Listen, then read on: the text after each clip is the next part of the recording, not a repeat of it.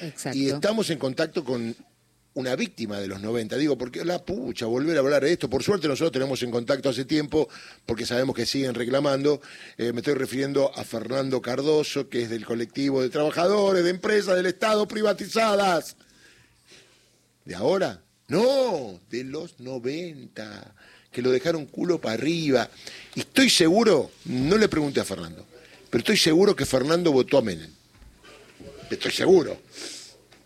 No sé, y los demás compañeros también, porque Menem dijo que venía con el salariazo y la revolución productiva, después de una hiperinflación, Sí, claro. Alfonsín tuvo que entregar antes, etcétera, etcétera. Fernando, querido, nunca te pregunté, ¿vos votaste a Menem en aquel momento? ¿Cómo va? ¿Qué tal, Darío, Gustavo, a todos los compañeros y compañeras de la radio? Sí, sí, en 1989, eh, en la elección, voté a Carlos Oumelen. En la interna había votado a Antonio Cafiero y en la elección eh, lo voté la primera vez y única y última vez que voté a Menem fue en 1989. Ahí está. Bueno, ¿y qué estás viendo ahora con esta película? Y es el túnel del tiempo. Mm. Algunas cosas son muy parecidas, otras eh, son, son distintas. Vos me preguntabas a quién voté en 1989. En 1989 votamos a un presidente que prometía el salariazo y la revolución productiva. Después hizo todo lo contrario. En este caso, en las elecciones pasadas del domingo, eh, ganó un candidato que prometió daño y el 55 de los por ciento de los argentinos que votaron, que sufragaron, decidieron darle lo que a lo que él prometía, daño. Y en los días siguientes, al mismo día y el día siguiente, el 20 de noviembre, Día de la Soberanía, confirma, entre otras cosas, que va a privatizar IPF en el Día de la Soberanía, paradoja de la historia, como fue en 1989 cuando sancionaron la ley de reforma del Estado que dejó a 155.000 trabajadores en la calle, la sancionaron un 17 de agosto, día de paso a la inmortalidad del general San Martín. Hasta en los símbolos son, hasta en los simbólicos son, son dañinos, pero sí, eh, a ver, es volver al túnel del tiempo. Digo que algunas cosas se parecen y otras no. En este caso, acá nadie se puede decir que fue engañado porque Claro. en primera instancia ya dijeron lo que iban a hacer. Sí, respecto a las empresas del Estado, a las empresas de servicio y de producción del Estado Nacional, la situación es muy distinta, porque en 1989 ya veníamos de unos cuantos años atrás, de la dictadura, te diría, con todo un proceso de vaciamiento de las empresas del Estado. O sea, donde realmente eh, no había elementos, eh, se estaba generando todo el caldo como para privatizarla, que eh, era un proyecto de la dictadura militar. Hoy en día, en ese sentido, la situación es muy distinta porque las empresas públicas de servicio y las empresas del Estado eh, son productivas, algunas de ellas dan ganancia, generan divisas para el país, Tal cual. no es la misma situación. Es como que quieren vender algo que, que está dando beneficio al país. Y esto yo creo que la población lo tiene que ver. Sí, también es muy parecido todo el proceso de estigmatización que se está haciendo. Eh, hablando con ustedes, en el caso de los trabajadores de, de la radio pública, lo que salió a la luz estos días, digamos, eh, con mentiras sobre los sueldos que cobraban, eh, las mentiras que se están diciendo de los trabajadores, digamos, aeronáuticos, Tal cual. eh, y cada día se va sumando una nueva empresa. Perdón, eh, te pido disculpas por los nervios eh, y te pido disculpas si soy muy muy larguero.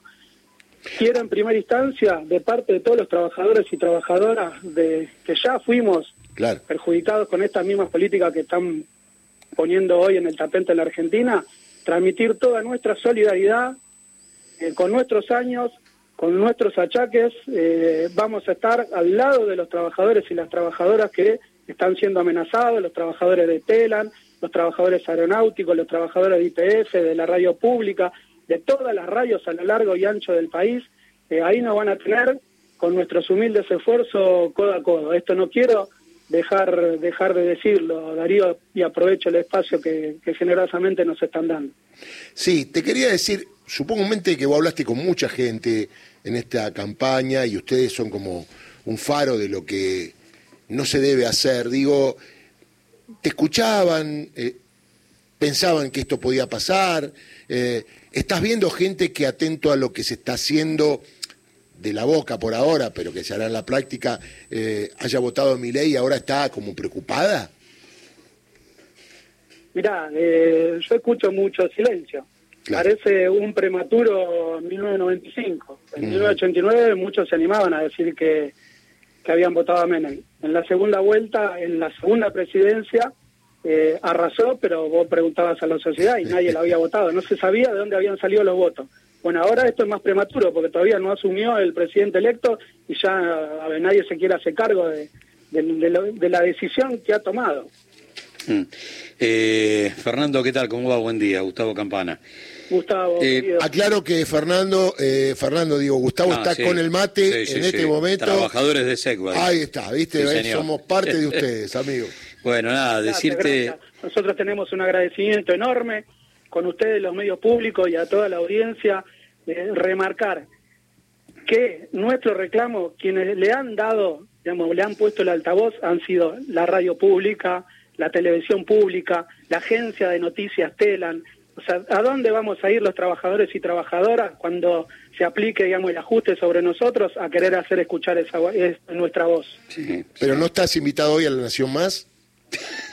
No, no, no. Siempre nos han castigado de la Nación Más, nos han castigado de, la voz del interior, eh. los medios que se beneficiaron con las privatizaciones. Eh, la primera privatización fue la entrega de Canal 13. Eso no hay que olvidarlo. Sí, lo digo, estaba mi viejo. Muy bien por la experiencia de tu papá. Y totalmente, totalmente. Hay muchos intereses en juego acá. Sí y los perjudicados, esto también hay que, se los quiero decir a toda la sociedad, no van a ser solamente los trabajadores que puedan caer en la picota de este proceso. Mm. Va a ser la primera pieza del dominó. Después el dominó empieza a caer y empieza a arrastrar a todos. Así nos pasó en la Argentina. 22% de desocupación tuvimos. Exactamente.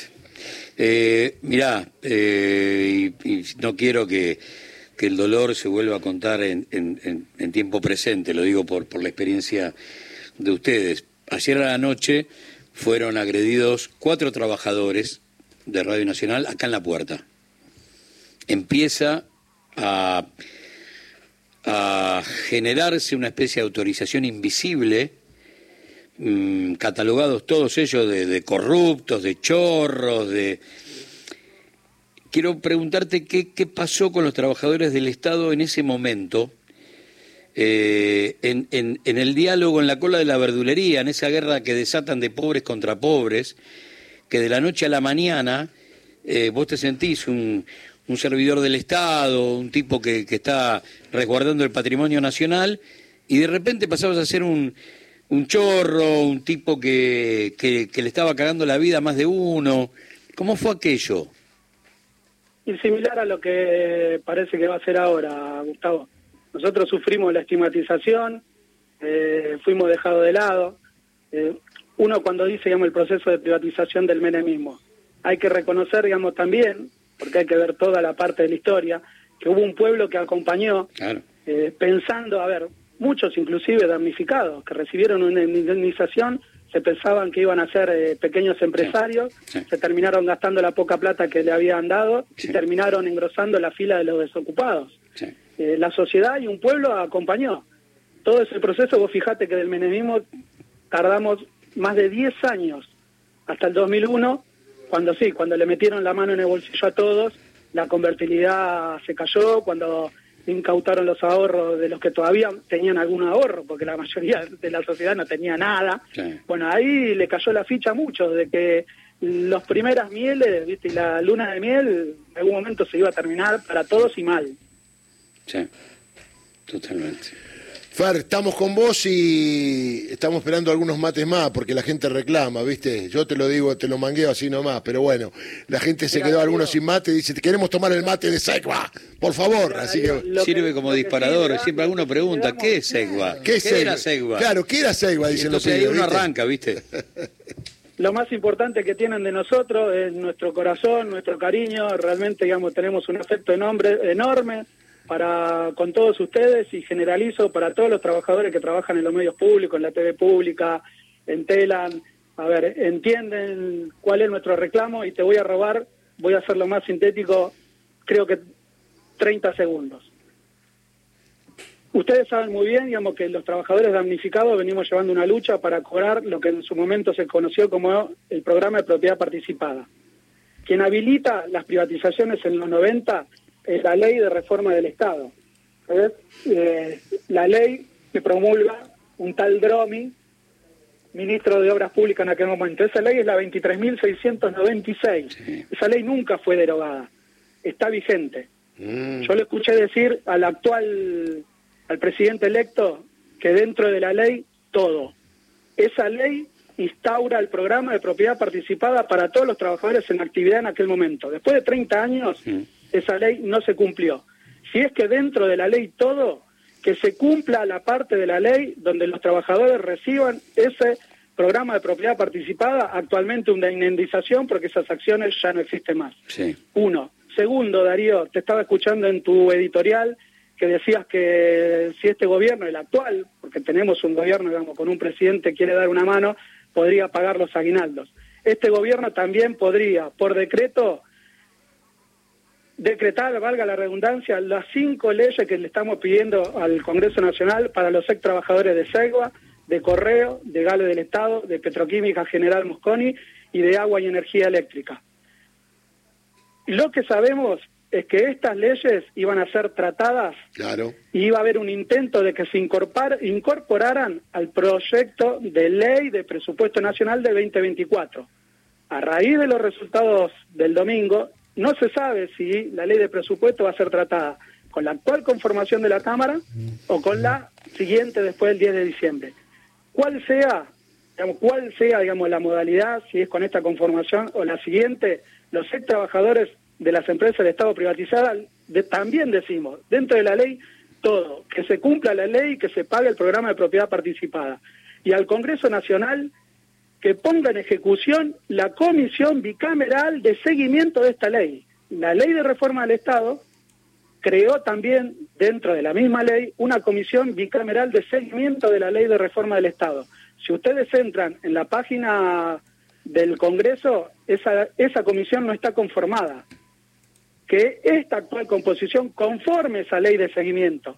Primero, para lo que está pasando ahora y para el porvenir, que el Congreso Nacional tenga la herramienta para intervenir si existiera este posible daño que parece que se va a venir, no solo para los trabajadores, sino para toda la Argentina.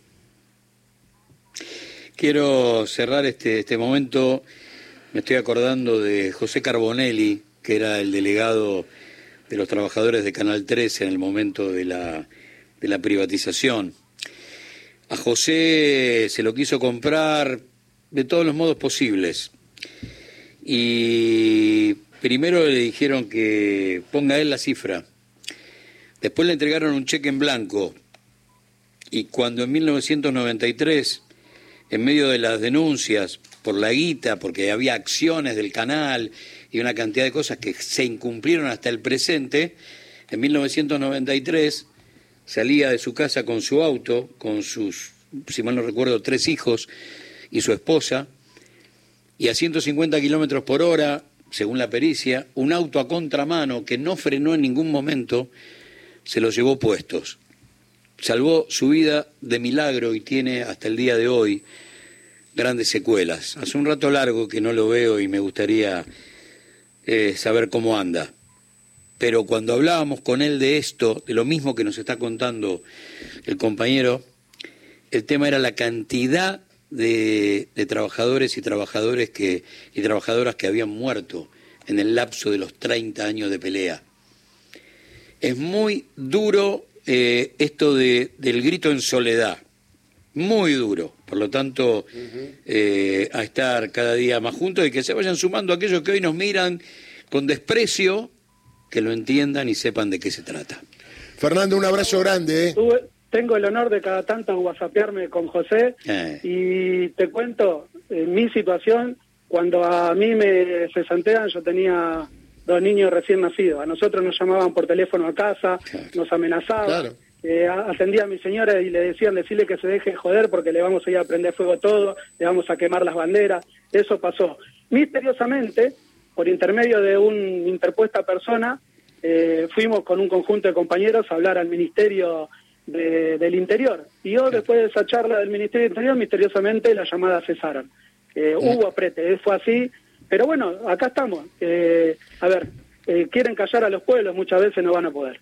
Un abrazo grande, Fernando. Saludo a todos los compañeros. A ustedes, un abrazo. Ahí está, ¿eh? Esto ya pasó. A ver, lo que tenemos 60 lo vivimos. Cuénteselo a su hijo. No importa que ya votó a Milay. Para el futuro, porque es joven, ¿no es cierto? Claro.